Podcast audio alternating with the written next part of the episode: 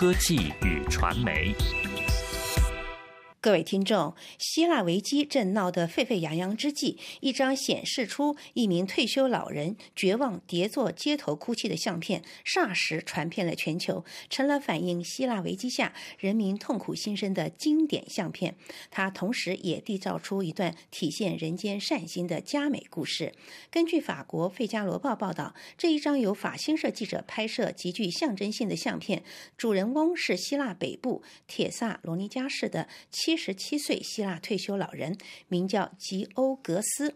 当时他为了替他生病的太太领取一部分的退休月俸，一连到过三家银行，但都吃了闭门羹。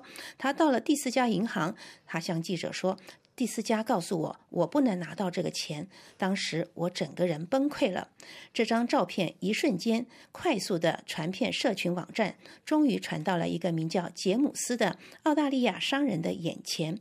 他是一名澳大利亚。金融公司的领导在震惊之际，他在自己的脸书上呼吁大家替他找到这名可怜的七十多岁的高龄退休老人杰姆斯，并说这名老人是他已故父亲的儿时同伴。他希望能够金援这名老人。他说自己的公司及他个人将在十二个月内，如果需要，可以超过十二个月的付给这个老人每月的退休俸。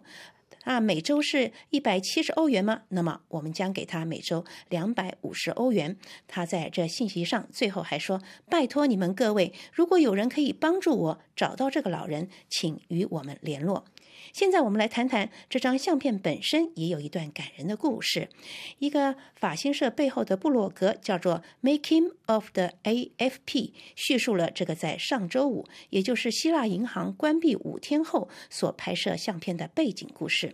这一天，法新社的记者萨奇斯和每天一样，早上到铁索尔罗尼加的这个银行前面等候，好拍摄几张排长队的相片。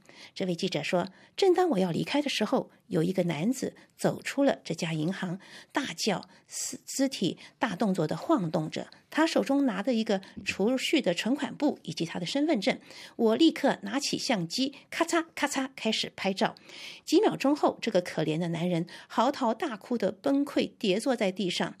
故事继续叙述道：老人吉格斯与他的太太，如同许多希腊北部地方的老人，他们到德国工作了好几年，而德国由于态度不妥协，所以经常被希腊人批评，而德国也把他的太太解雇了。这位老人振振有词地向记者说：“我本人很辛苦的在矿产工作，在铁工厂工作。今天我在路上看到我的同胞要钱讨饭。”要几升丁欧元，为了能够买个面包。我看到天天增加的刺杀人数，我是一个非常敏感的人，我不能忍受我的国家陷入这种光景啊！欧洲和希腊都犯错了，我们应该能够找到解决的办法呀。法新社记者萨奇斯继续的叙述说：“于是我们两个一起回到那家银行，幸好那位银行职员终于替他解决了问题。